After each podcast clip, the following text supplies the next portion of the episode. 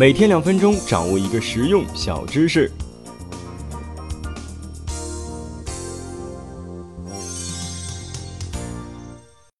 乌拉圭丛林里有一种五指巨蛙，粗腿、宽嘴，体长达二十厘米，以捕捉蛇类为食。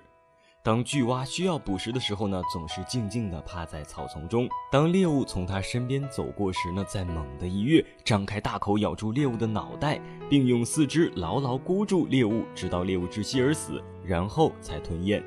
巨蛙捕蛇的特点在于呢，第一点，巨蛙只吃迎面而来的蛇；第二点，巨蛙吃的蛇通常小于一米，超过这个长度的蛇它也吞不下；第三点，巨蛙捕蛇的地方一般都是在灌木丛，因为蛇被吞住头后，蛇身往往缠绕在树枝上。从中啊，我们可以得出的启示在于呢，在平时要学会等待时机，该出手时才出手。否则就让自己耐心的等待。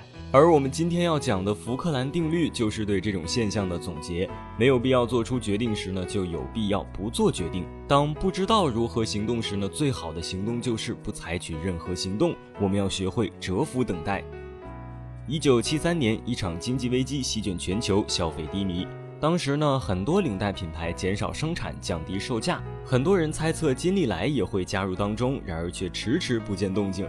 正当大家躁动不安的时候，金利来创始人曾宪梓宣布不做任何改变。这段时间，他一直在静静地观察。他发现市场上的领带为了控制成本，那对应的质量就会缩水。同时呢，经济衰退导致的经济规模缩减，有大量的柜台店铺低价出租。